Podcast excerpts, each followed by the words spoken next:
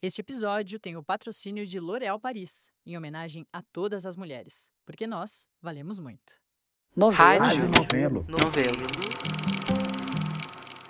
Você está ouvindo o Rádio Novelo Apresenta. Eu sou a Branca Viana. A gente brinca aqui na novela que a gente não leva muito jeito para a história fofinha.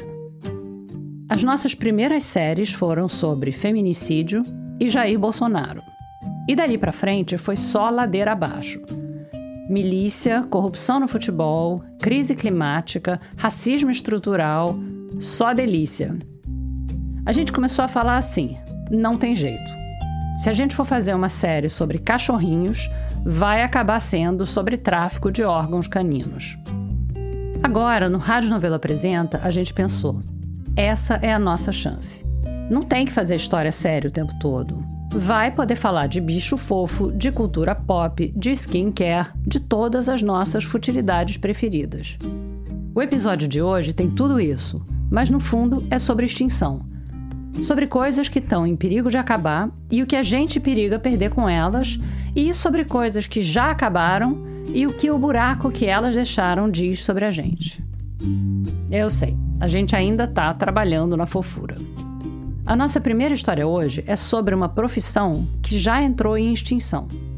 O que não deveria ser muito surpreendente, na verdade, porque era uma profissão de um homem só, que ele próprio inventou. Aqui, a Flora Thomson Devô para contar a história. No fundo, fazer um plano de segurança é um exercício de imaginação. Imaginar cenários de guerra, de emboscada, mapear o imprevisível. Imaginar perigos que caem do céu, que surgem da terra, que brotam do nada. Esse é o som de um exercício de imaginação bem barulhento. Em 2019, o Gabinete de Segurança Institucional da Presidência da República simulou um ataque ao comboio presidencial. Tinha dublê do presidente, granadas de fumaça e muito tiro. Acho que não vai ser surpresa para ninguém se eu disser que o dublê do Bolsonaro sobreviveu. Quem estava na coletiva de imprensa depois desse exercício era o ministro-chefe do gabinete, o general Heleno. Ele já tinha cuidado da segurança do Collor e do Itamar. E no meio de todas as explicações sobre os protocolos e as simulações, o rigor da segurança e tal, ele comentou os vários tipos de perigo que ele tinha enfrentado nesses anos. Ele disse assim: Lidar com um beijoqueiro, por exemplo, é bem mais fácil do que com um esfaqueador. Um beijoqueiro. Esse comentário despertou uma lembrança em alguém. Eu sou ruim para me apresentar, mas acho que como documentarista, Carlos Nader. Você lembra de quando você ficou sabendo do beijoqueiro pela primeira vez? Ele era uma figura na época muito conhecida, assim. Não tinha quem não conhecesse. Ele era uma celebridade de primeira grandeza, assim, né, nos anos 80, né? Ele, ele começou, o primeiro beijo dele foi com Frank Sinatra. Sabe aquela coisa que o povo comenta em foto de artista? Please come to Brazil. Vou te dizer que isso é bem mais antigo do que Instagram. Acho que foi em 1980, 80 mesmo. Frank Sinatra era uma estrela mundial desde os anos 50. E já naquela época ele era assediado por empresários brasileiros. Come to Brazil, Frank. Come to Brazil. Please come to Brazil. Mas o Sinatra sempre recusava. A história que ele contava era assim: que uma cartomante tinha dito para ele que se ele fosse para América do Sul, ele ia ser assassinado. Mas isso parece que era uma desculpinha. Ou, sei lá, o Sinatra estava com preguiça. Ou querendo valorizar o passe. Porque uma hora finalmente pintou uma proposta irrecusável. E, até que enfim, Sinatra came to Brazil. O ápice da turnê dele ia ser um show no Maracanã. Não sei se é verdade, mas a, a mitologia do show dizia que era o maior show de todos os tempos 200 mil pessoas. 175 mil, para ser mais precisa. E naquela época foi sim o maior show do Maracanã. Esse recorde foi quebrado alguns anos mais tarde pela Tina Turner. Mas vai, 175 mil é muita gente. E se imagina o tamanho do esquema de segurança. Vai que a tal cartomante fictícia tinha razão. Daí começou o show, música vai, música vem. Tá quase no auge. O Sinatra termina de cantar My Way e um homem brota do nada e sobe no palco. E ele subiu no palco e deu um beijo no Frank Sinatra. Foi, o Frank Sinatra ficou assustadíssimo, empurrou ele, os seguranças vieram, pegaram. Com certeza foi, foi a primeira vez que eu vi. Foi aí que nasceu o beijoqueiro. Antes daquela noite, antes daquele momento, antes do Sinatra terminar de cantar My Way, não existia o beijoqueiro. Existia um taxista português chamado José Alves de Moura, mas ele era um taxista português com uma missão de vida. Segundo ele, foi uma espécie de iluminação, de mensagem divina. Frank Sinatra deu uma entrevista no jornal famoso no Rio de Janeiro, dizendo que estava com medo de ir ao Brasil porque corria o risco de levar um tiro. Aí eu pensei, em vez de ele levar um tiro, vai levar um beijo para provar ao Frank Sinatra e ao mundo que no Brasil não existe somente violência. Essa voz é do próprio beijoqueiro. É de uma entrevista que saiu num filme que o Carlos Nader fez. Foi o primeiro filme do Nader, na verdade. Chamava assim, em inglês, Portrait of a Serial Kisser, fazendo uma brincadeira com serial killer, ou seja, retrato de um beijoqueiro em série. Porque o Sinatra foi o primeiro, mas não foi o último, nem de longe. O show foi no finalzinho de janeiro de 1980. No começo de março, o beijoqueiro fez outra vítima, o general Figueiredo, o último presidente da ditadura. Segundo relatos, o Figueiredo até achou graça. E o carnaval, a temporada de caça-beijo por excelência, estava logo ali. Na noite de domingo para segunda, no Sambódromo, o beijoqueiro beijou, entre outros, o Pelé, o prefeito do Rio, a Bete Faria, a Tônia Carreiro, o Renato Aragão, o Emerson Fittipaldi e o Garrincha, que ele beijou nas pernas. Nas semanas seguintes, as vítimas foram se acumulando. Tony Bennett, Roberto Dinamite, o beijoqueiro até voltou para a primeira cena do crime, o Maracanã, e invadiu o campo durante a final do campeonato. Ele mandou beijo para a torcida, driblou o árbitro e um PM antes de ser pego e espancado. Mas ele não se deu por vencido. Mesmo com várias fraturas, ele conseguiu beijar o time inteiro do Flamengo no ônibus depois do jogo.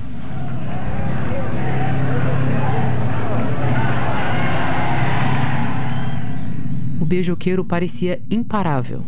Ele até cantou a bola da próxima conquista. Em junho daquele ano, outra celebridade internacional ia vir para o Brasil pela primeira vez.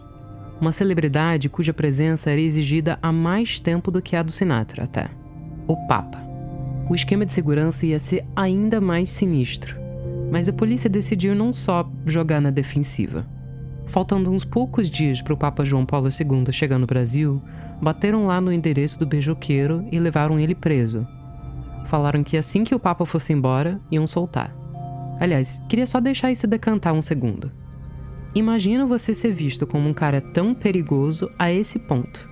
Ou imagina a polícia admitir que não tinha nenhuma estratégia melhor contra o motorista de táxi barrigudo e determinado, que eles tinham que apelar para medidas extremas. Acontece que, como talvez tenha te ocorrido já, essa prisão era ilegal, um jovem advogado pegou para defender o beijoqueiro e conseguiu soltar ele depois de uma semana na cadeia. O advogado não cobrou nada, claro, mas o cliente fez questão de pagar em beijos. E numa história com um elenco tão variado e surpreendente, vou jogar mais um nome. Um nome que deixa aquela sensação de o roteirista do Brasil caprichou nessa. O tal advogado era ninguém mais, ninguém menos que Roberto Jefferson. Aham. Aquele mesmo. Bom, nesse tempo, o Papa estava fazendo a grande turnê dele pelo Brasil. São Paulo, Salvador, Brasília, BH, Rio, Belém, Recife, Teresina. E nada do beijoqueiro aparecer. A tour Papa no Brasil estava quase acabando. Última parada, Manaus. Ave Maria, cheia de graça, Senhor é convosco. Bendita sois vós entre as mulheres, bendito o fruto do vosso ventre, Jesus. Santa Maria, Mãe de Deus, rogai por nós, pecadores, agora e na hora da nossa morte. Amém. Em Manaus, o beijoqueiro provou que a polícia tinha razão de ter medo dele. Eu passei por 500 mil pessoas e eu beijei o Papa. Eu beijei com tanta emoção, ele estava com meias vermelhas. Eu dei uns 30 beijos nos pés dele. Não sei se o beijoqueiro ainda ia ser lembrado por ter beijado Frank Sinatra e o Papa no espaço de seis meses. Mas fato é que ele não parou depois disso. Muito pelo contrário ele continuou beijando pelos anos 80 afora. Jogadores de futebol, Sammy Davis Jr., Roberto Carlos, Mário Soares, chefes do Jogo do Bicho, Figueiredo, de novo. Em 82 ele tentou o Reagan, mas não rolou. Em 83, ele deu uma de Tarzan, voou num lustre e pousou na mesa solene no meio da posse do Brizola como governador do Rio. O Brizola levou um puta susto e um beijo na bochecha. Em 85, o beijoqueiro apareceu no discurso do Tancredo no colégio eleitoral. Reafirme-lhes o compromisso de dedicar todo o meu esforço para que se amplie esse respeito os seus, seus direitos. Senhor presidente,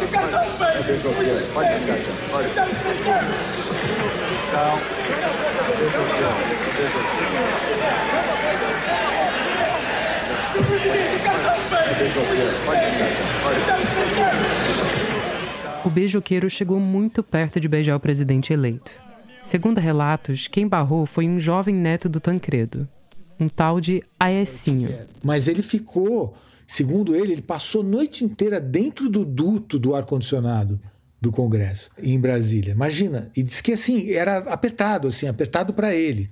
Foi assim que ele conseguiu entrar. Esse é o Carlos Nada, de novo. Ele é muito Forrest Gump também, porque ele sempre estava nos momentos assim importantes, posses de presidentes e quando Tancredo quase levou um beijo desse Forrest Gump lusitano, o Carlos ainda não era cineasta.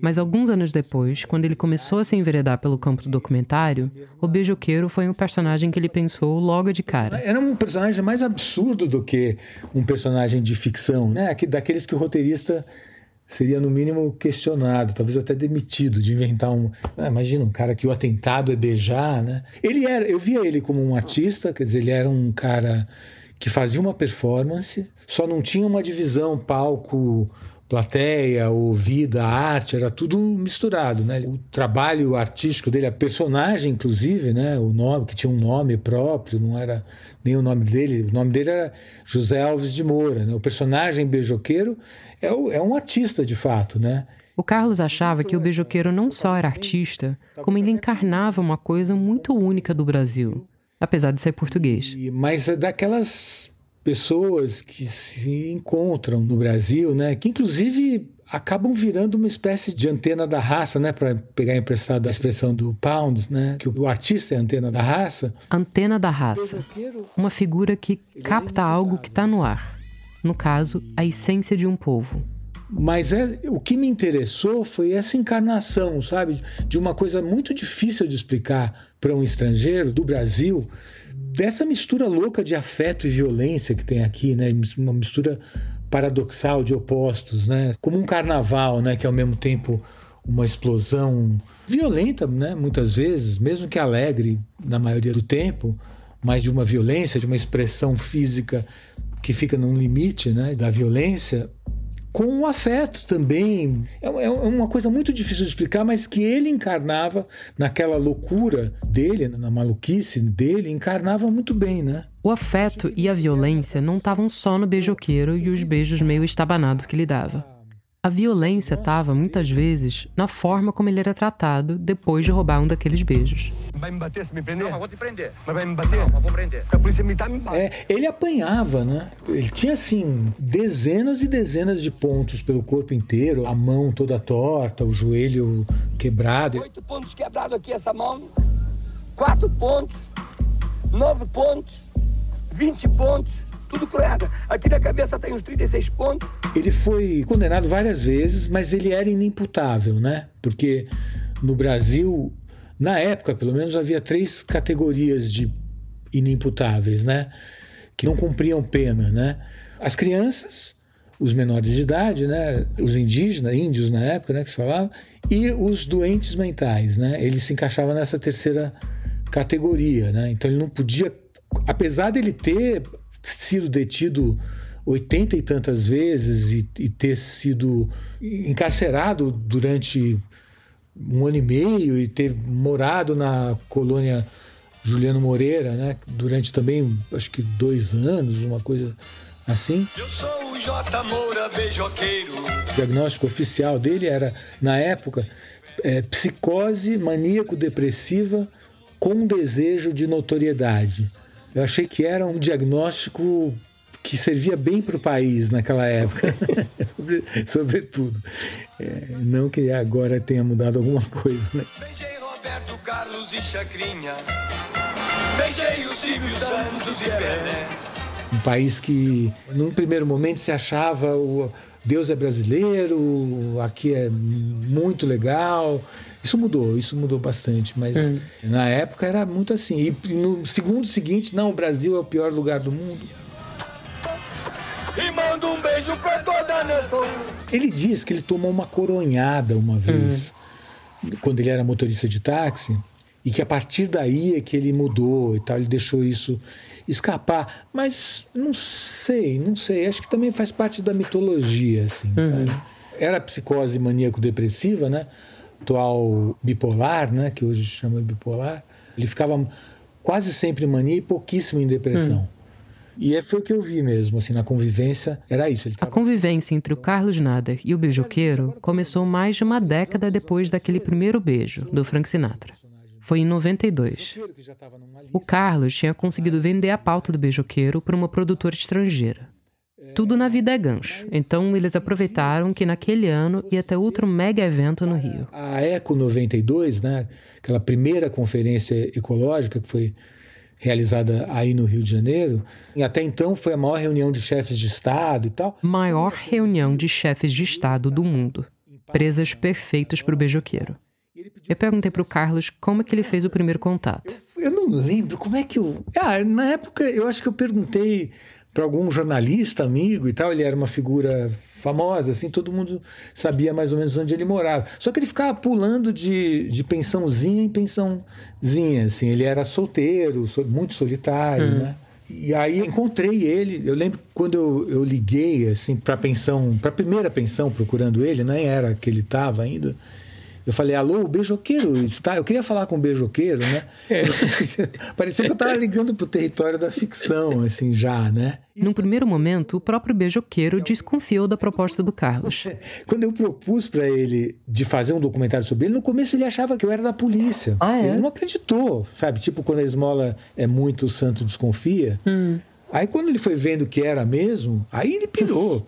O Carlos tinha medo de o protagonista do filme dele ser preso antes mesmo de as filmagens começarem. A gente alugou um apartamento na Siqueira Campos e tirei também um habeas corpus preventivo. Né? O habeas corpus preventivo, no caso, era para evitar uma situação que nem a da visita do Papa. Se resolvesse empreender o beijoqueiro antes da Eco 92, o Carlos já estava com um documento na mão para soltar. Eles dois moraram juntos durante um mês e meio. Eu não consegui não perguntar para o Carlos quantos beijos ele levou nesse tempo. Ah, muitos, mas ele, ele depois uma hora ele parou. Eu pedi para ele parar, né? É. Mas era engraçado, ele tinha uma técnica. Ele, o beijo dele era suave, assim. Acho que eu não deixei claro até agora que o beijoqueiro não beijava só gente famosa. Ele não beijava só celebridades, mas ele sempre beijava como parte de um show. Quando não eram celebridades, ele ficava, sei lá, na Cinelândia, por exemplo, como pedinte assim na, na rua, beijando pessoas para fazer um show e para ganhar dinheiro com esse show dele, né, com essa performance. As pessoas davam dinheiro? Davam, ele pedia, davam. Cada vez tinha uma coisa assim, me ajude a beijar o Mike Tyson, a viajar para os Estados Unidos. e colabore com. Essa vaquinha. E, cada... é, ele inventava uma coisa assim cada hora. Usando uma microcâmera, o Carlos captou o modus operandi do beijoqueiro pelas ruas do Rio. A técnica era surpreendentemente parecida com a de um assalto. Ele abordava a pessoa, fazia uma pergunta qualquer para despistar, e aí tascava o beijo. Eu quero beijar porque eu me sinto bem, eu me sinto feliz em beijar. E quando eu sou beijado, eu me sinto feliz mais ainda. Eu tenho muito amor para dar. Uma outra coisa interessante que eu vi, depois entendi, ele também encarnava a tradição antropófaga, antropofágica do Brasil. Ele também beijava só quem ele admirava, como os indígenas brasileiros faziam, comer alguém devorar alguém para os indígenas canibais, né, antropófagos, é um ato de admiração suprema. Se você só come o inimigo que você admira, para inclusive para incorporar as forças desse inimigo, né? Se era para incorporar as forças da pessoa beijada, o alvo do beijoqueiro na Eco 92 não podia ser outro. O ápice do filme seria um, um beijo no homem mais poderoso do mundo. Imagina, nessa época, o, o George Bush pai, né, ficou no Sheraton, metade do Sheraton era só comitiva americana, andares inteiros vazios de segurança. Tinha uma fragata do exército ancorada na praia do Vidigal. E no estacionamento do Sheraton, um tanque com um canhão apontado para a Rocinha. Você tá de sacanagem. Era, assim, a fragata é enorme, maior que a praia, assim. E o Bush com aquela limusine que veio dos Estados Unidos, que suportava explosão de mina, de bomba e tudo, né? De um lado, o Serviço Secreto Americano, a segurança da ONU. De outro, o beijoqueiro e o seu roommate documentarista. E, então a gente tirou uma credencial de jornalistas para mim e para ele. Quer dizer, esse mesmo cara que tinha uma ficha corrida brasileira de sei lá quantas detenções, né? Deram para ele, porque ele era português, ele tinha um passaporte português, na época não tinha internet e tal. E também o lugar da conferência, o Rio Centro, foi declarado território internacional, quer dizer, não era mais um, nem território brasileiro, né? Mas o desafio não parava na credencial. Antes, começou a sair nos jornais, principalmente no jornal Dia, né? Beijoqueiro corre o risco de ser morto. Aumentou o risco de um avanço do beijoqueiro sobre um chefe de Estado ser confundido com um ato terrorista e provocar violenta reação e segurança. Beijoqueiro está na mira da polícia. Um provável ataque do beijoqueiro pode ser considerado como um atentado e ele corre perigo de vida porque ninguém vai entender que aquilo que ele está lá para beijar alguém. E ele gostando disso, eu, eu ficava preocupado e tal. O medo do Carlos era de que, na hora, o beijoqueiro virasse um kamikaze. Na hora dele virar beijoqueiro, o bicho ficava forte, assim, ia para cima, assim, e era difícil de segurar. O Carlos achava que rolava um certo exagero dos jornais. Mas e se não desse para segurar o beijoqueiro na hora? Ele realmente podia estar correndo perigo. Essa coisa de pulsão, uma pulsão de morte, sabe? Parecia que ele queria morrer. Ele falava, repetia muito: eu vou morrer beijando, eu vou morrer beijando, né? Hum. Então dava medo. Mas mesmo assim nós entramos, né?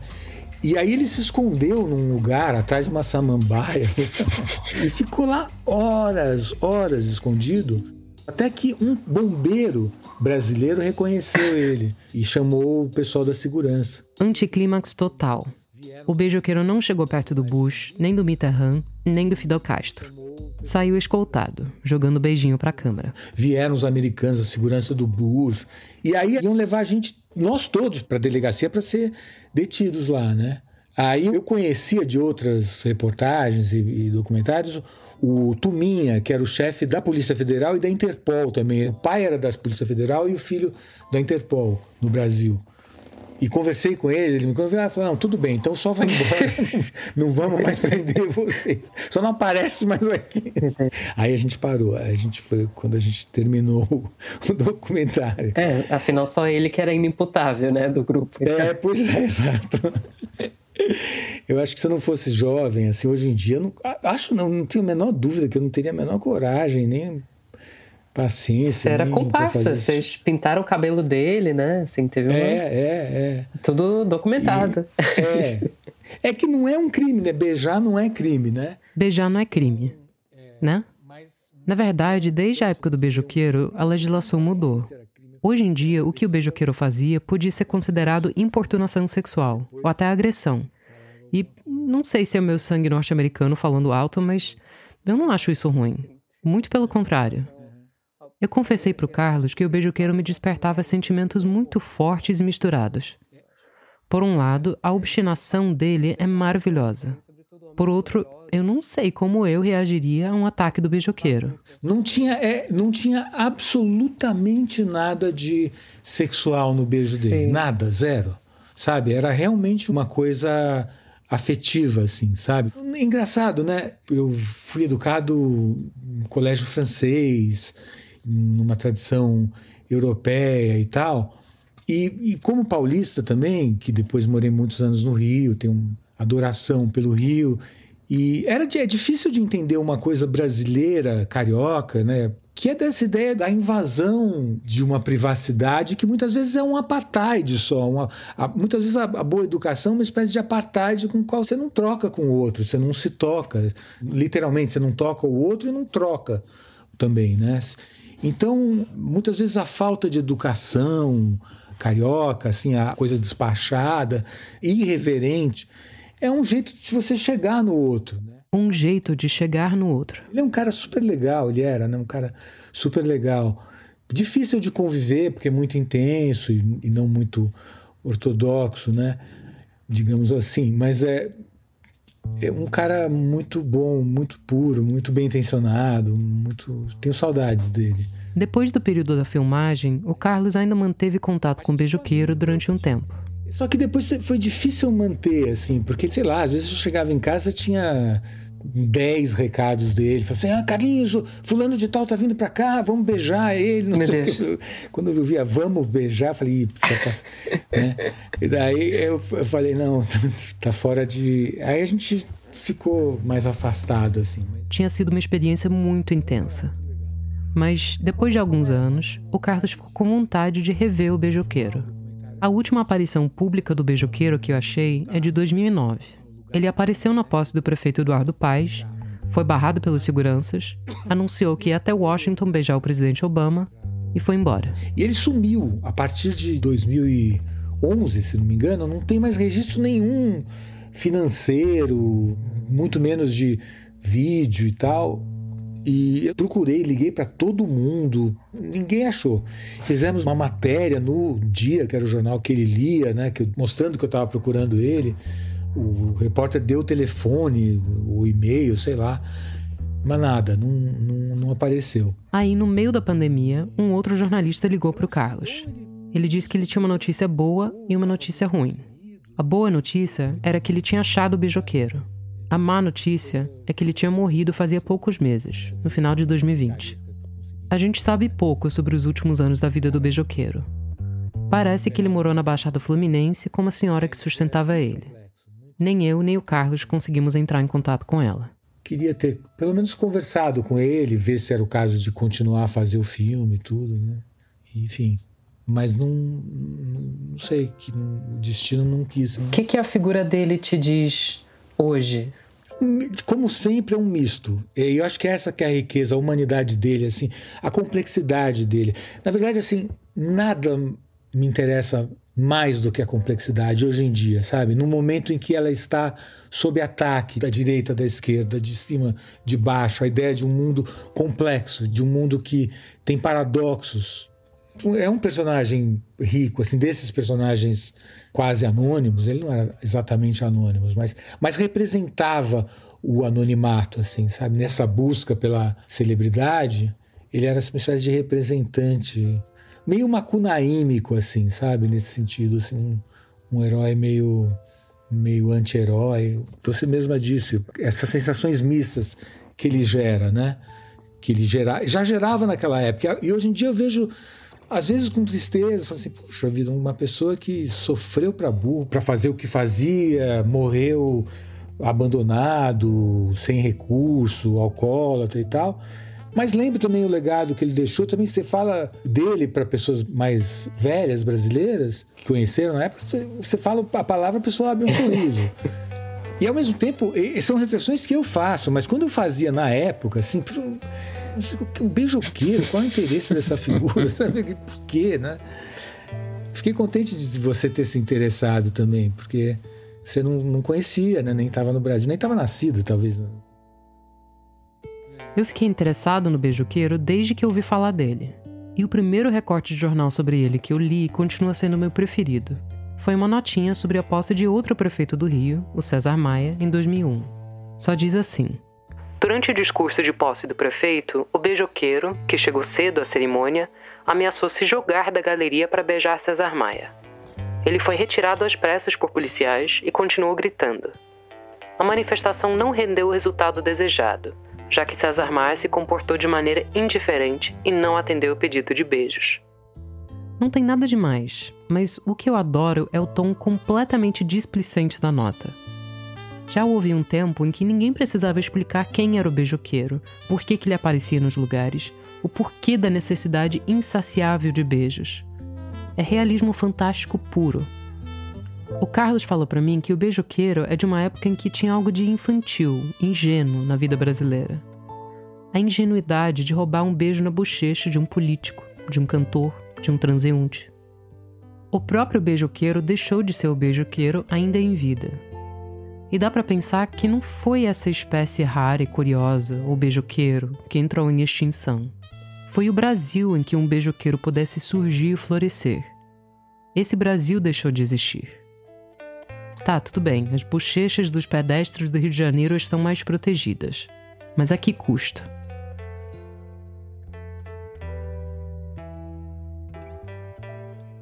Flora Thomson Devô, diretora de pesquisa da Novelo. Já já a gente volta. Tem um provérbio nigeriano que diz que, enquanto você estiver em grupo, o leão vai dormir com fome. Desde pequena, em Lagos, Esther Obiadiele viveu em grupo. Um grupo de mulheres. Mãe, irmã, tia, avó. E a vida foi trazendo ainda mais companhias femininas, como as três filhas. Com a necessidade de trabalhar depois de vir da Nigéria para o Brasil e com o fim do casamento dela, a ancestralidade mostrou o caminho. Um dia não se lembra quantos anos que eu tinha. Eu fiz uma trança na minha irmã e a minha mãe ficou chocada, me chamou e falou: Você tem dom, vai usar isso para ser alguém no futuro. Eu virei e falei: Mãe, eu não vou ser cabeleireira, não. Ela só ri, mas onde que eu tô? Ela aprendeu a fazer trança sozinha quando ainda era criança, usando as raízes das plantas da sua casa. Depois, foi se aprimorando no cabelo da irmã e das filhas. Quando precisou, já sabia que direção seguir. Começou em um salão afro no centro de São Paulo e agora atende meninas, mulheres e idosas na casa dela. O segredo é amor. Eu não quero ficar emocionada. Ela sente, porque é muito bom você colocar tudo amor dentro do que você faz. Todas minhas clientes é maravilhosa. Toda vez que eu atendo alguém, ela sempre fala amor que ela tem do meu trabalho. Cabeça é sagrada. Para mim é autoestima. Tem que se amar. Tem gente que fica mais, ah, isso não. Mas quando essa pessoa trançar, se é levantar a autoestima, se ama. Muitas mulheres, eu tenho amigas brasileiras, são incríveis. Desde minha jornada, ela está comigo. Eu estou muito seguro aqui. Você encontra mais do trabalho da Esther no Instagram, no arroba salum, com N no final, estúdio, com S mudo, oficial, com dois Fs. Como é bom ouvir histórias assim, né? De mulheres reais que se fortalecem através de sua autonomia, autoestima e autocuidado. Isso é poderoso e transformador para elas e para todas nós. Porque a Esther vale muito, você vale muito, nós valemos muito. L'Oréal Paris. A nossa segunda história do Rádio Novela Apresenta de hoje não é sobre uma extinção ainda. E essa história começa com alguém que está tentando, numa escala muito pequena, evitar o pior. Quem toca aqui é a nossa produtora Clara Reustab. Tem gente que é doida por gato. Tem gente que não pode ver um cachorro na rua que para pra dar carinho. Feliz. E tem a Márcia. Minha irmã fala que você só pensa em jumento. Eu é, só penso em jumento. Mas existe cachorro, gato. Mas tu só quer saber de jumento. Eu acho que tu era um jumento na outra reencarnação. Eu disse, é, pode ser que eu seja, não tem problema não. A Márcia só pensa em jumento. Meu nome é Márcia. Márcia Freitas. Mas ela não só pensa. Eu sou tutora do abrigo Menino Vaqueiro, um abrigo de jumentos. Há quase 10 anos, a Márcia resgata jumentos vítimas de maus tratos, que foram atropelados nas estradas ou abandonados nas ruas de Fortaleza, no Ceará. Tudo começou com uma jumentinha que ela e a irmã viram abandonada e machucada numa avenida da cidade. A gente tirou ela lá do local, colocou ela em um terreno, né, que tinha baldio próximo lá da nossa casa, e comecei a cuidar dela, a fazer curativos, levei veterinário lá, começou a aplicar as medicações para que ela ficasse bem, né? Graças a Deus ela melhorou. Até aí eu só falava assim: "Ah, vou cuidar dela, depois eu solto, não vou ficar com ela para mim". Só que a princesa, ela ela assim me cativou muito. A princesa foi a primeira. Aí começou a vir. Começou a vir um, depois mais um, e eu dizendo que não queria, que ia só cuidar e depois eu ia soltar. Tá, quem nunca pegou um gatinho um cachorrinho para cuidar só durante um tempo, ou até achar um dono, e acabou ficando para sempre com o bicho? Mas o negócio é que com um cachorro, com um gato, tirando o risco normal de acidente, eles vivem até que de boa na rua. Tem sempre alguém para dar comida, água, carinho. Mas com o jumento o negócio é um pouco diferente. Para começar, não é comum ter jumento de estimação, né? A Márcia é exceção. Se eu pudesse, eu pegaria todos os jumentos que eu via no meio da rua, menina. Parece uma doida. E não é só porque ela acha os jumentos fofinhos, é mais uma missão que ela tomou para si. Como tirar eles da rua e tirar eles até do abate, da zona do abate, como estão sendo utilizados os jumentos. A rua, a zona de abate. Se bem que nem dentro do abrigo eles estão totalmente a salvo. E até porque eles já foram roubados duas vezes. E isso me dá, assim, muito medo. Muito medo de perder eles de novo. Esse senhor, ele roubou é, nove jumentos do abrigo. Quando ele roubou num dia, numa noite, no outro dia, quando eu cheguei lá nesse terreno que eles ficavam, que eu vi o portão aberto, que não tinha mais nenhum jumento lá, eu fiquei desesperada. Foi 10 reais que eles vendeu. Tem gente caçando jumento na rua e até invadindo o abrigo para vender. Cada vez mais eles levam os jumentos. Cada vez mais os jumentos são abatidos. É difícil. Porque as pessoas elas não, não se conscientizam que o jumento é, é um símbolo do nosso Nordeste, que as pessoas não estão nem aí, não. A gente não vai demorar muito tempo para desaparecer. Não vai demorar para acabar. Acabar aqui não é força de expressão, não, tá? Eu sei que quando você pensa em animal em extinção, não deve ser um jumento que vem na sua cabeça. O que vem provavelmente é, sei lá, um mico-leão dourado, um lobo-guará, uma onça pintada. Mas vamos voltar um pouco nessa história. A gente acabou de ouvir a Márcia falando que jumento é o símbolo do Nordeste. E meu sotaque não nega, né? Eu fui criada no interior da Bahia, numa cidadezinha minúscula chamada Palmeiras, na Chapada Diamantina. O clima de lá estava longe de ser aquela caatinga braba de solo rachado e cacto para todo lado, né? Imagem que muita gente de fora tem do Nordeste. Mas a gente tinha sim períodos longos de seca. E eu lembro de ver nessas épocas mais secas que quem morava na zona rural e não tinha cisterna ou poço usava os jumentos não só como meio de transporte, mas também para carga, para transportar água principalmente. Quando eu era criança, no fim dos anos 90, começo dos anos 2000, essa era uma cena bem comum. Ver uma pessoa passando com um jumento carregando uns galões enormes de água. E essa não era uma cena comum só em Palmeiras, claro.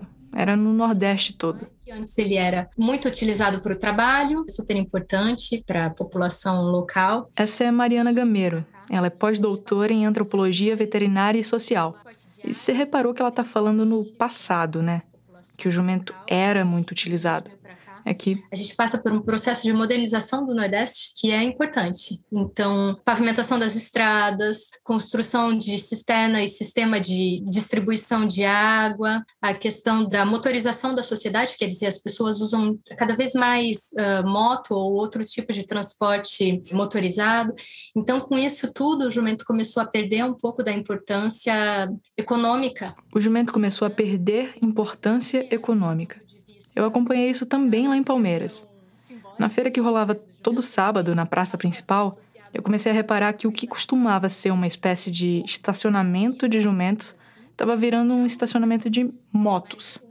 E se o meu depoimento pessoal e a fala de Mariana ainda não foram suficientes para te convencer, o próprio Lula, que era presidente nessa época, falou sobre isso recentemente naquela tal entrevista que ele deu para o podcast Flow. Se liga. A coisa mais orgulho que eu tinha quando eu chegava no Nordeste, os caras falavam: Lula, eu encostei o meu jumento e comprei uma motocicleta. O governador do Ceará me contou que ele encontrou 8 mil jumentos abandonados.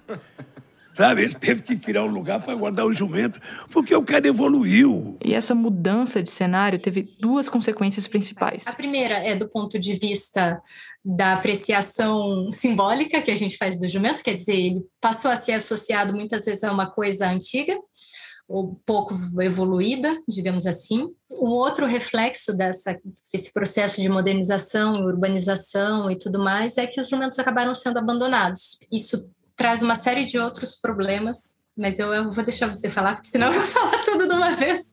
Aconteceu com as fábricas de tecido na Revolução Industrial lá na Inglaterra, aconteceu com a chegada das motos no Nordeste. E o jumento não ficou só desempregado, digamos assim. O bichinho acabou sendo deixado de lado, abandonado mesmo. Eu cansei de ver os animais magricelos vagando pela cidade ou soltos na estrada, por exemplo e lembro das notícias sobre acidentes de carro envolvendo jumentos. Ninguém parecia dar muita importância para a situação, tipo, não tem mais função para o jumento, vida que segue. Só que o estorvo de uns é o tesouro de outros, né? E eles estão comprando jumentos no Nordeste inteiro. Esse é Eduardo Bezerra, membro da União Internacional Protetora dos Animais. O eles que Eduardo está falando, que estão comprando os jumentos nordestinos, são os chineses. Mas o que, que a China quer com jumentos? Eles querem o couro porque o colóide que liga o couro à pele dos jumentos é a matéria-prima para uma panaceia que eles têm da, da cultura deles, que chama ijal, que é, sei lá, um remédio para impotência, aquelas coisas de, de... Tem gente que fala querer comida, a gente fala querer remédio. Ele, no caso, é o Ejal, a tal panaceia chinesa. E essa moça que tá falando. Em chinês é Bao Hongjuan, tá? Então eu sei que tá difícil falar. Ainda pode me chamar de Ju ou Jubal, que é mais fácil. A Jubal mora no Rio de Janeiro há mais de 10 anos. É professora de chinês e tem um canal no YouTube em que ela conta, em português, aspectos da história da China. A gente foi atrás da Ju para entender o que é o Ejal. Olha aqui, ele é meio parecido a uma bala. Na verdade, muito parecido com o jujuba também. Bala, jujuba. Ok, eu imagino que você esteja torcendo o nariz aí para uma jujuba feita de pele de jumento. Eu também estranhei quando eu ouvi. Mas aí eu lembrei de uma coisa que é até bem comum nas casas brasileiras e cuja origem não é tão diferente assim do Ejal. A geleia de mocotó. Você tá ligado que o mocotó é feito a partir do cozimento de osso, pele e cartilagens de boi e de porco, né? E o pessoal passa feliz a geleia na bisnaguinha, come no café da manhã. Tem também as gelatinas. Não sei se todo mundo sabe que a maioria das gelatinas e das balas de goma são feitas num processo bem parecido. Eu evito pensar nisso quando eu tô comendo uma jujuba, mas essa consistência dela nada mais é do que colágeno animal. Fora umas poucas marcas veganas que fazem jujuba e gelatina a partir de algas marinhas, Quase todo o resto é feito num processo chamado hidrólise parcial de colágeno. Funciona assim: o couro, os ossos e os tecidos de ligação desses animais são triturados, jogados num ácido que separa o colágeno dos outros resíduos. Depois, esse colágeno é fervido e fica com aquela consistência gelatinosa. Com edial é a mesma coisa, só que para ele ser um edial verdadeiro, o único animal usado nesse processo tem que ser o jumento. E é bem comum encontrar ele numa textura parecida com a de jujuba mesmo, tipo uma bala de goma. E é todo um universo. Eu achei até uma versão de ideal mais gourmet com gergelim preto, semente de nogueira, açúcar e vinagre de arroz. A aparência na foto é meio de um misto de jujuba com torrone. Parece até gostoso, não vou mentir. Então, você tem vários jeitos para tomar ele. O jeito mais fácil é você colocar com água quente e juntos com açúcar mascavo. Aí ele mistura, meio parece uma chá. É gostoso. Mas um negócio aqui, diferentemente da gelatina e das jujubas, o edial tem fins medicinais. Principalmente é para tratamento das doenças que ligam com mulher. Eu não sei como falar isso à toa quando você tem menstruação. A Ju lembrou de cara do uso do edial para dores e desconfortos da menstruação, tipo cólica mesmo. Mas dependendo do site, o Edial é vendido com promessas diferentes, desde remédio para dor de cabeça, passando pelo combate ao envelhecimento, até cura para impotência sexual. Um verdadeiro elixir da juventude. Exageros à parte, a gente encontrou sim um estudo que dizia que o Edial tem um efeito hematopeico, quer dizer, que aumenta a quantidade de hemácias no sangue e, portanto, ajuda no tratamento de doenças como anemia e até os efeitos de perda de sangue durante a menstruação. No caso dos incômodos menstruais, aliás, a Jubal garante que o Edial é tira e. Dor de cabeça, dor, dor na barriga. O Edial é extremamente bom para isso. Esse funciona, tá? esse funciona. Eu fiquei muito intrigada para saber de onde veio essa ideia de jujuba de jumento como panaceia chinesa. Bom, primeiro eu encontrei que o registro mais antigo sobre Edial apareceu num compilado de medicina chinesa chamado Matéria Médica de Shennon, que estima-se ter sido publicado no século III a.C. Esse é um livro clássico da medicina, dá para achar em português em qualquer livraria online, por exemplo. Mas acontece que aí, nessa primeira aparição do Edial, está escrito que ele pode ser feito a partir da pele de qualquer animal. Ou seja, por essa definição, qualquer jujuba ou qualquer gelatina, se não vegana, então, podia ser Edial. Isso até 1723, quando foi publicado um relato de viagem de um jesuíta francês, Está no texto desse jesuíta chamado Dominique Parrenin o primeiro registro de que o edial, para ser verdadeiro, tem que ser feito exclusivamente de pele de jumento. O Parrenan escreveu que o Edial verdadeiro era fabricado só para a corte da dinastia Qing, que inclusive foi a última dinastia imperial da China, e que para ser de verdade mesmo, ele tinha que ser feito a partir da pele de um jumento preto. Tinha que ser preto. E tinha também que ser um jumento recém-abatido e bem nutrido. Específico, né? E mesmo sendo um artigo de super luxo, fabricado por uma minoria de chineses, só a corte, não tinha população de jumento preto bem nutrido que desse conta do tamanho da demanda. E aí, lógico que começou a aparecer dial falsificado, feito de mula, cavalo, camelo, porco e até de sapato velho. E a Revolução Cultural de Mao Tse-tung, que inaugurou o comunismo chinês, não acabou com o Edial. Eu encontrei registros da Jujuba em edições da Farmacopeia da República Popular da China, que reforçava que o único Edial certificado com propriedades medicinais é aquele feito a partir da pele de jumento. Mas até aí era uma coisa muito restrita a um grupo pequeno de chineses que podiam pagar pelo Edial. Até que, com o começo da abertura econômica da China, entre os anos 90 e 2000, começou a circular a história de que o Edial não era só um remédio multiuso poderoso. Ele era também um produto de beleza. E vamos combinar que beleza vende mais do que saúde, né? Então, quando você ficando mais rico, do mais de condição, as meninas sempre querem ficar mais bonita, de ficar, tipo, ficar mais jovem para sempre. Esse é sonho de qualquer mulher em qualquer cultura, ainda no chinês também. O resultado disso foi que, nos anos 90, a demanda pelo edial disparou e pele de jumento virou uma commodity extremamente rara e cara. Eu achei uma reportagem de um jornal asiático que fala que um quilo de pele era vendido por até 300 euros. Até que, com o mercado chinês se abrindo, veio a ideia óbvia, né? Importação. A China começar procurando o ingrediente mundialmente. Porque, para suprir a demanda de Jiao, era preciso até 10 milhões de jumentos por ano. Primeiro, eles foram buscar matéria-prima no continente africano. Mas a matança foi tão desenfreada que, por volta de 2010, alguns países africanos proibiram a exportação de jumentos para a China. Uganda, Tanzânia, Botsuana, Nigéria, Burkina Faso, Mali, Senegal, todos esses. E aí, com o mercado africano se fechando e com a demanda do edial só aumentando, os chineses precisaram ir um pouquinho mais longe para conseguir a iguaria. E onde é que estava sobrando jumento sem dono por aí? Brasil, Nordeste. Assim que chegar no Brasil, uma grande surpresa para mim. Não está sabendo aqui também. Em 2015, a senadora Cátia Abreu, que na época era ministra da Agricultura, fez uma viagem oficial à Ásia e passou pela China. Ela contou no Twitter sobre um encontro que ela teve com um empresário chinês interessado em importar jumentos do Brasil. Eu vou ler aqui o tweet. Abre aspas. Pareceu piada, inacreditável, mas a sua demanda é de um milhão de jumentos por ano. Eu morro e não vejo tudo. Fecha aspas.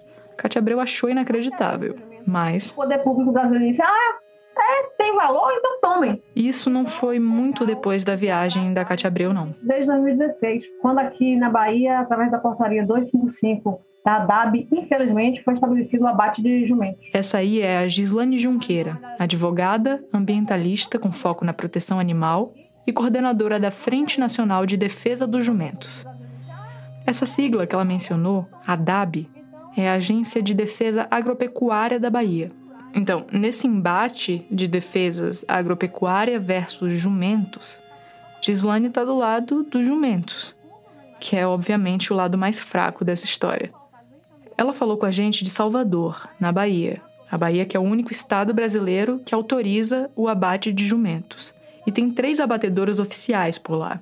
Em Amargosa, por exemplo, que fica no sudeste da Bahia e tem 40 mil habitantes, o abatedouro Free Nordeste é o terceiro maior empregador da cidade, só perde para a prefeitura e para uma fábrica de sapatos. Lá, o destino dos animais abatidos não é nenhum segredo. O Free Nordeste tem até um letreiro em ideogramas chineses na fachada. A Gislane sabe que nessa briga do agronegócio contra os jumentos, o que acaba falando mais alto, ainda mais num contexto de Brasil em crise, é sempre a importância dessa indústria na economia local. Em 2018, por exemplo, quando o abate foi suspenso depois de várias denúncias de maus tratos aos animais, todos os poderes fizeram coro pela liberação. O então prefeito Júlio Pinheiro, o governador da Bahia Rui Costa e o recém-eleito presidente Jair Bolsonaro. Até o Cássio Nunes Marques, que hoje é ministro do STF. Na época, ele era desembargador e decidiu que a liminar da justiça baiana era prejudicial para a economia do Estado. O argumento do prefeito de Amargosa seguia pela mesma linha. Eles alegaram de que o, o fim do abate de jumentos iria causar um dano ao município. O que não é verdade. Os frigoríficos que abatem jumentos, eles têm, eles têm também outra atividade. Se existe, de um lado, pessoas ganhando muito com esse jumento, e não é o Brasil, inclusive, são, é um, pode ser um pequeno grupo de brasileiros, pequenininho, mas o país não. Existe uma, uma corrida para pegar esse animais, porque há também aí a exploração do ser humano que passa fome. O ser humano que passa fome, que Gislane fala, é um cidadão comum que encontra esses jumentos abandonados e vende eles para o abate por 10, 20 reais. Só para comparar, os trabalhadores do abatedouro de Amargosa ganham o salário mínimo, pouco mais de mil reais por mês. Segundo o último relatório divulgado, só esse frigorífico faz quase 5 mil abates por mês. E esses jumentos abatidos, claro, não foram todos encontrados só na região de Amargosa, nem só na Bahia. Quem me explicou isso foi Mariana Gameiro, a pós-doutora em antropologia veterinária e social que apareceu aqui agora há pouco. A nossa pesquisa mostrou os, os jumentos que são abatidos na Bahia, eles vêm de todo o Nordeste e mesmo de alguns estados do Norte. E isso é um problema seríssimo, porque primeiro as condições de transporte são terríveis, os animais eles viajam por muitas horas, eles não têm água, eles não têm descanso, muitas vezes eles não comem. A prática é o seguinte, é capturar animais de qualquer forma, sem nenhum respeito. Então, Aqui de novo a advogada Gislane. Então assim, existe uma lei de proteção animal que não pode maltratar animais. Está sendo totalmente respeitada. Eles vão capturando os animais, ainda compram os animais por qualquer preço. Esses animais são colocados em caminhões sai andando pelo estado todo desse, desse caminhão, vários morrem no caminho e... Bom, talvez você esteja pensando, ué, e não é a mesma coisa com abate de bois ou, sei lá, de porcos pela indústria alimentícia? E não é, porque no caso dos jumentos não existe uma cadeia de produção que renove o rebanho, como acontece com o gado, por exemplo. Não existe criação de jumento para abate no Brasil. O regime é extrativista, tipo a caça de jacaré e de cobra para fazer bolsa, só que de um jeito muito mais descontrolado e sem o apelo dos animais silvestres da fauna brasileira. O jumento é capturado da natureza e morto. Simples assim. Se você cria uma indústria nova, uma utilização nova para uma mercadoria, você tem que saber de onde ela vai vir. E aqui no Brasil, o que foi feito é que toda essa parte do abate foi estruturada, os abatedouros ah, foram, foram montados, a exportação foi garantida e ninguém se preocupou com de onde iam sair os jumentos. De onde iam sair os jumentos? Mariana tocou num ponto importante, porque enquanto uma vaca leva de 9 a 10 meses para gerar um bezerrinho, a gravidez de uma jumenta leva de 12 a 13 meses. E não é só parir pronto, tá pronto para virar ideal. Leva mais ou menos 3 anos para um jumento atingir um tamanho razoável para o abate. Ele não é um, um animal super produtivo para responder a uma demanda industrial dessa forma. E, e isso coloca um problema de sustentabilidade para esse potencial negócio muito sério. Mariana percebeu que essa conta não fechava e resolveu soar o alarme, mas do jeito que é acadêmico soa alarme, publicando um artigo científico. No artigo, ela mostrava que o abate de jumentos para exportação tinha crescido 8 mil por cento entre os anos de 2015 e 2019 e que isso ameaçava a raça no Brasil. Nesse passo, a raça pode sim entrar em extinção muito em breve. Mas a gente precisa tomar cuidado com esse termo. Extinção é um termo muito forte, muito caro para a ecologia, para as ciências biológicas, e ele é muito específico. Assim, até um animal chegar à extinção é um caminho muito longo. Aqui eu acho que merece a gente fazer uma pausa para entender direito de que bicho a gente está falando. O jumento nordestino pertence à espécie do Ecus africanus, que é o nome do ancestral dele. Esse bicho ainda existe nessa espécie pura, entre todas as aspas, só numa região bem específica do chifre da África, entre Eritreia, Etiópia e Somália. Todas as subespécies descendentes desse ancestral têm esses dois primeiros nomes, Ecus africanus, e ganham mais um sobrenome, entre aspas. Tem, por exemplo, um chamado Ecus africanus somaliensis, mas a subespécie que mais se popularizou pelo mundo inteiro se chama Ecus africanus asinus. Talvez a palavra asinus esteja te soando familiar. Sim, o asno é um Ecus africanus asinus. Aliás, vários xingamentos em português, todos sinônimos de idiota, pertencem a essa mesma subespécie. Ecus africanus asinus. O asno, o jerico, o burro, o jumento é tudo sinônimo. Um parênteses aqui, porque tem um detalhe de nomenclatura que complica ainda mais essa taxonomia que a gente está esmiuçando. Aqui no Brasil, a gente chama de burro dois bichos diferentes. Tanto o asno, o jumento, o jirico, etc., quanto o cruzamento desse bicho com um cavalo, que é um bicho híbrido, que não consegue procriar. Quando é fêmea, a gente chama esse híbrido de mula, que também é xingamento, aliás. Acontece que, mesmo tão difamado, o jumento fez sucesso mundo afora porque ele é um bicho muito forte, muito resistente e muito tolerante com a encheção de saco dos homens. Quer dizer, o jumento sempre foi muito útil como bicho de carga. Eu vi um estudo dizendo que o jumento, inclusive, foi domesticado antes do cavalo. Tem monumento egípcio com jumento desenhado, contando a história da viagem de Abraão ao Egito. O jumento aparece muito no Gênesis da Bíblia. Eu li também um estudo que fala que o jumento, aliás, foi um fator crucial para a manutenção da unidade nacional brasileira. Porque em muitas partes do nosso território, na ausência de rios navegáveis, o único meio que permitia o transporte de mercadorias para exportação eram os burros de carga. Fala aí, a gente deve muito aos jumentos. Agora calma, que a subespécie dos jumentos, o ecos africanos asinos, não corre risco de extinção. Quem está sendo ameaçado por essa corrida maluca pelo couro para fazer ideal é a raça jumento nordestino, que é só uma das três raças do ecos africanos asinos no Brasil. E foi a antropóloga Mariana Gameiro que me contou isso. A gente tem no Brasil três principais raças de jumentos: o jumento nordestino, o jumento paulista e a, a. O jumento nordestino é o mais numeroso e o menorzinho deles. Mas eu confesso que olhando assim eu não ia conseguir diferenciar uma raça de jumento da outra. Não é que nem cachorro, que é impossível confundir um pincher e um labrador. Mas, aproveitando o paralelo com os cachorros, é como se só o poodle tivesse ameaçado de extinção. Ainda ia existir cocker spaniel, pitbull, dálmata e por aí vai. E talvez a ameaça ao jumento nordestino nem seja só porque nem todo mundo é como Márcia Freitas, aquela do abrigo menino vaqueiro que é louca por jumento. É, talvez seja jumento. Aparentemente, o público não embarca tanto no alerta da ciência quando uma raça fica ameaçada de extinção. Mico-leão dourado, onça pintada, lobo-guará, tudo isso é espécie. Ameaçar uma espécie chama mais atenção. Realmente soa muito mais irreversível do que a extinção só, entre aspas, de uma raça, né? Tipo, o que, é que o mundo perde se o jumento nordestino sumir do mapa? Perde muito. Cada raça específica, cada linhagem, eles têm uma carga genética que é particular e específica para eles. E do ponto de vista da biodiversidade, se você extingue com uma raça, você perde toda essa riqueza genética que tem a sua função na natureza, tem a função para manutenção de outras espécies, enfim. No caso do jumento nordestino, então? A gente teria, em termos biológicos, um, um empobrecimento do estoque, digamos assim, do patrimônio genético nordestino, por exemplo. Eu não sei você, mas eu não tô com estrutura para sofrer uma perda no patrimônio genético nordestino. A gente nem precisa ter a paixão da Márcia pelos jumentos, nem ter coração mole para bicho em geral, para ficar preocupado com a ameaça de extinção de uma raça. É impossível calcular de antemão quais seriam as consequências desse empobrecimento do patrimônio genético. Talvez tenha algum gene específico do jumento nordestino que pode ajudar o ser humano a curar alguma doença, por exemplo. Agora, a gente sabe que a indústria farmacêutica não dorme no ponto. E todo esse interesse crescente em torno do ideal estimulou uma série de pesquisas científicas sobre jumentos.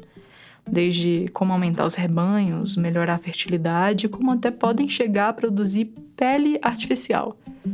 Pode ser que em algum dia não tão distante, os jumentinhos nordestinos fiquem de boa, pastando por aí, enquanto o edial sintetizado em laboratório sai direto para os mercados aí da vida, com gergelim, cranberry, paçoca, goiabada, o que for. Mas também tem uma boa chance de que, até lá, algumas raças de jumento tenham acabado para sempre. Essa foi a Clara Reustab, e ela apurou essa história com a Gabriela Varela. As duas são produtoras da Rádio Novelo.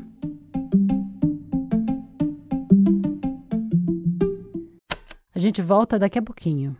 Direto de Brasília, os manifestantes invadiram. o ex-presidente Jair Bolsonaro tem que bater No Oriente Médio, conflito armado. Se as notícias se atropelam, se a velocidade das redes tira o foco, saiba que existe um podcast para dar nexo a tudo isso. Olá, eu sou a Letícia Arcoverde, editora do Nexo Jornal. E tô aqui para convidar você a ouvir o Durma com Essa, o nosso podcast diário de notícias. De segunda a sexta, no início da noite, a gente publica um novo episódio que explica fatos importantes que podem continuar a ecoar por aí. Informativo, objetivo e cheio de contexto. Tudo em até 15 minutos. Ouça o Durma com essa na sua plataforma de áudio preferida, no YouTube ou no site do Nexo, nexojornal.com.br. Obrigada por ouvir o Rádio Novela Apresenta dessa semana.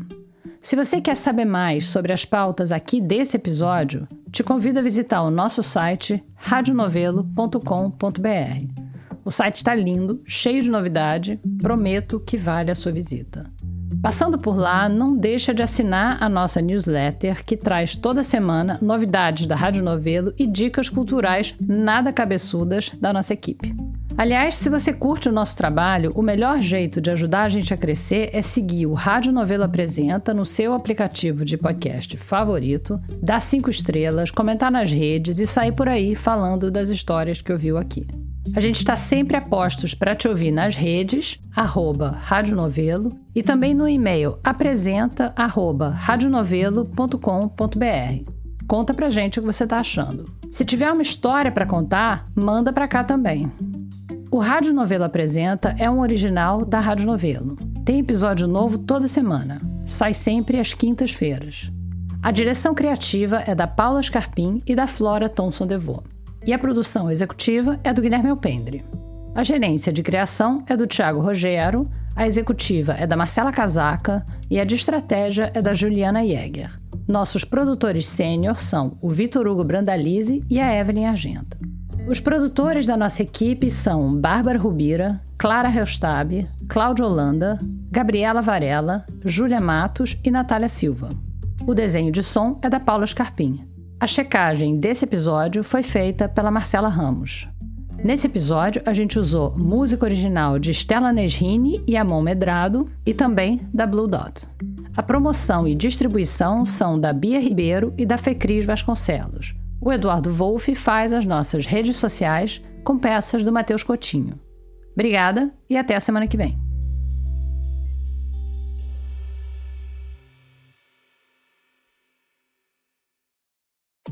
Muita gente virou ouvinte do Rádio Novelo Apresenta porque gostou do primeiro podcast original da Rádio Novelo, O Praia dos Ossos. É o seu caso também? Já ouviu o Praia? Mas e o Crime e Castigo? Você já ouviu? O Crime e Castigo é uma espécie de spin-off do Praia dos Ossos, porque quando a gente lançou o Praia, a gente ficou muito surpresa com a quantidade de mensagens punitivistas que a gente recebia nas redes de que o Doca Street, o assassino da Ângela Diniz, devia ter pegado prisão perpétua, ou até defendendo a pena de morte. Com essa pulga atrás da orelha, a gente foi atrás de entender melhor como funciona o sistema penal e quais são as alternativas a ele. Conversando com vítimas, parentes, ofensores, pesquisadores do direito, Procura aí Crime e Castigo no seu aplicativo de podcasts preferido ou vai no nosso site radionovelo.com.br e depois escreve para cá contando o que você achou.